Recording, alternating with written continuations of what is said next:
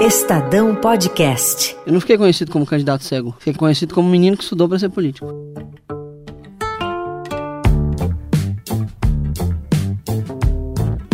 Olá, eu sou Adriana Ferraz. E eu sou Paulo Beraldo. Esse é o podcast Política Sub-30, uma minissérie do Estadão. Vamos te contar em 10 capítulos um pouco mais sobre a vida e a rotina de alguns dos deputados com menos de 30 anos eleitos em 2018. Como chegaram à política, o que fizeram antes, o que pensam sobre temas que interessam aos jovens e como imaginam suas vidas no futuro.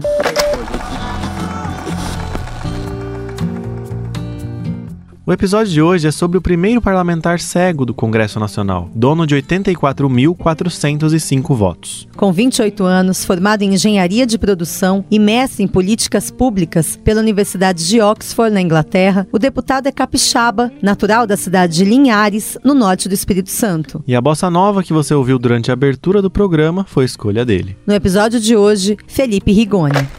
Agora, se eu não tivesse ficado cego, eu, eu seria, como a gente diz lá com, no meu círculo de amigos, um menino rico criado pela avó em casa de muro alto.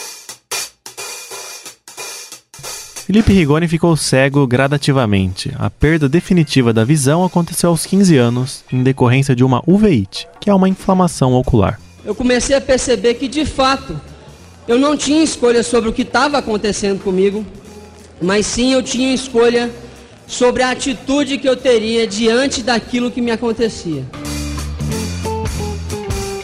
A partir daí, Rigoni refez planos e saiu de casa. Mudou-se para Minas para estudar engenharia de produção na Universidade Federal de Ouro Preto. Como a maioria dos estudantes da cidade histórica mineira, morou em uma república, a Copo Sujo, onde dividia espaço com outros 12 garotos. Foi nessa época que começou uma percepção em mim que realmente você precisa de ter construções coletivas de objetivos e execução desses objetivos para mudar a realidade das pessoas. E chegou um momento que eu percebi que se eu realmente quisesse transformar a vida das pessoas, eu precisaria não mudar as decisões que elas tomam, mas sim as oportunidades que elas têm. Em 2016, tentou virar político profissional, mas perdeu a eleição que disputou para vereador em sua cidade. A derrota, porém, o levou longe.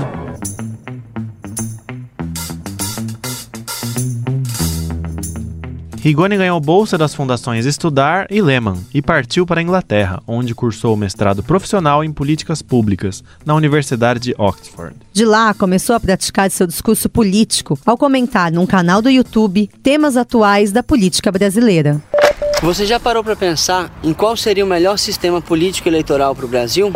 Será que a intervenção militar é a solução para o Brasil? Será que a educação é um projeto de nação no Brasil? Agora você sabe quanto tempo que demora para você abrir uma empresa no Brasil? Você sabia que todos os dias é travada uma batalha entre os estados brasileiros e entre as empresas e o governo? É o que a gente chama de guerra fiscal. De volta ao Brasil, filiou-se ao PSB, começou a participar dos chamados grupos cívicos, como Renova BR, e se elegeu. Você tinha uma vontade de renovação enorme por parte das pessoas, você tinha um outrismo muito grande, né? Que é, pode ser qualquer um desde que seja outro e não esse que está no poder. Isso tinha muito na campanha e a gente percebeu que isso norteou muito a nossa, né, a nossa estratégia, etc. Que a gente precisava de fato de um, um diferencial comparativo entre os outros candidatos. E no meu caso, foi a minha formação. Eu chegava nos lugares assim super remotos, super de baixa renda, e as pessoas olhavam para mim: você é aquele menino que estudou para ser político, não é?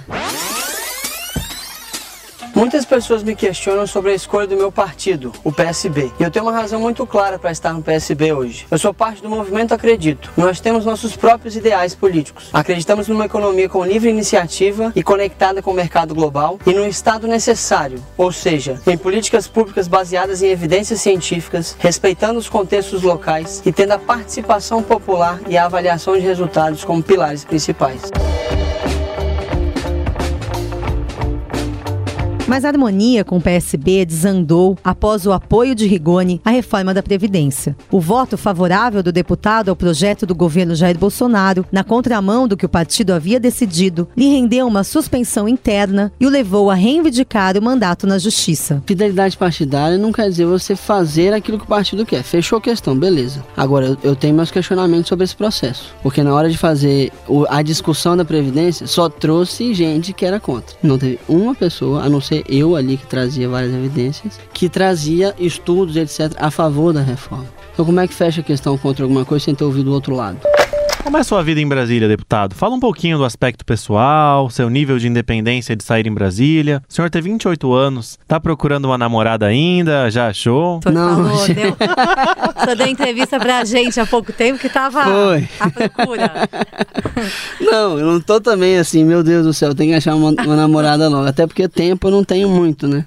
Cara, em Brasília é muito difícil, né? Porque o tempo todo você está na Câmara e fica normalmente lá até as 11h30, meia-noite. Mas não é isso que as pessoas acham, né? Não é isso que as pessoas acham, mas se você for olhar a realidade da grande maioria dos deputados, e incluída a minha, eu chego lá às 8 e meia da manhã saio de lá meia-noite. Mas a rotina é muito pesada, mas eu tô agora começando a conseguir equilibrar mais, sair com meus, meus amigos. Tô tentando muito voltar a fazer o jiu-jitsu, que é o meu esporte favorito. Voltei um pouco a tocar violão, que é um negócio que eu fazia e deixei de fazer. O que, que você toca? Eu tô basicamente bossa nova, MPB, essas coisas. Eu gosto. É. Você canta também? Não, sou muito ruim de cantar, infelizmente. Não quer cantar Tenho nada muito. aqui pra gente? Não, não, de jeito nenhum, porque eu não canto, eu sou ruim. eu tô inveja danada de quem canta bem, inclusive. Se você disser que eu desafino amor, saiba que isto em mim provoca imensa dor. Quem são seus melhores amigos lá em Brasília? O pessoal que tá sempre com você? Meus melhores amigos, naturalmente, é a Ingrid, minha chefe de gabinete, que tá aqui do nosso lado. E a nossa equipe. E de deputados, naturalmente, a Tava Tamaral é a nossa, minha principal parceira lá de, de tanto de política quanto de amizade. O Alessandro Vieira, que é o senador. E tem uma série de pessoas que acabam, que a gente acaba circulando muito. O João Campos, a Mari Carvalho, o Celso Sabino, Marcelo Ramos. É muito variado. Gosta de Brasília? Gosto. É muito seco, mas eu gosto. É, né, agora, agosto, setembro e até outubro agora tá, tá bem seco, então cê, é bem difícil. Eu tenho muita alergia e tal, mas, mas eu gosto de Brasília. Você fala muito bem, deputado. Você estudou em escola pública, escola privada. Não, eu venho de uma, de uma família de classe média alta, então eu estu- eu est- estudei numa escola privada.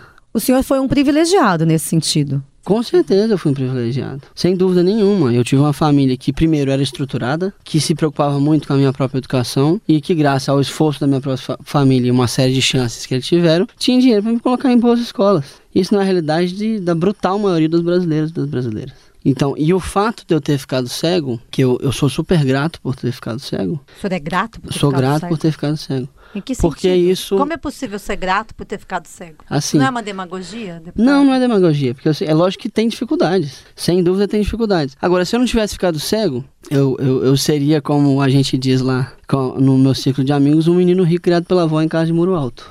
Por O senhor quê? não seria, não eu não teria contato política? com a realidade difícil do mundo. Porque o fato de eu ter ficado cego me levou a ter um contato com uma dificuldade muito grande, que é a deficiência no geral. E isso me levou a ser muito mais preocupado com as questões sociais do nosso país. Se eu não tivesse ficado cego, eu não seria político, tenho certeza disso. Você se sente um representante dessas pessoas que têm algum tipo de deficiência? Isso é, de alguma forma, uma coisa que pesa mais nas suas decisões no Congresso? Com certeza. Agora, eu não sou um representante só dos cegos. Né? É como de vez em quando eu falo, pessoal, eu sou um cego para todos os brasileiros e não um brasileiro para todos os cegos. Porque eu represento, sim, os cegos também, os deficientes também, mas todas as outras pessoas. A gente não é eleito para representar só uma parcela da população.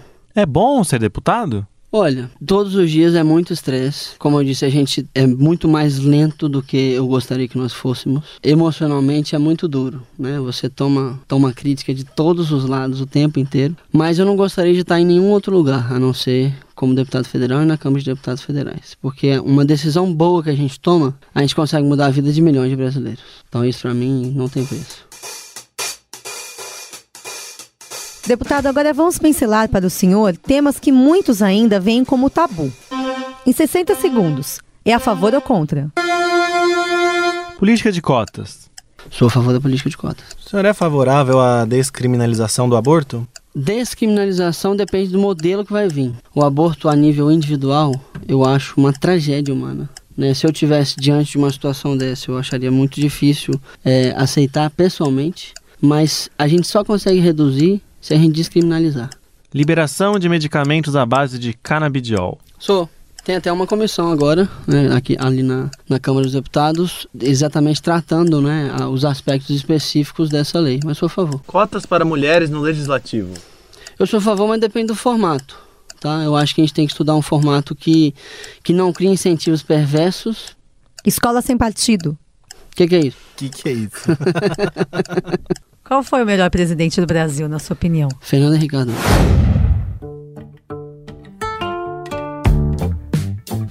Você ouviu o Política Sub-30 A apresentação do programa é de Adriana Ferraz. e de Paulo Beraldo. O roteiro é de Clara Helstab e a edição de Ana Paula Niederauer e Clara Helstab. O editor de política do Estadão é Eduardo Catá.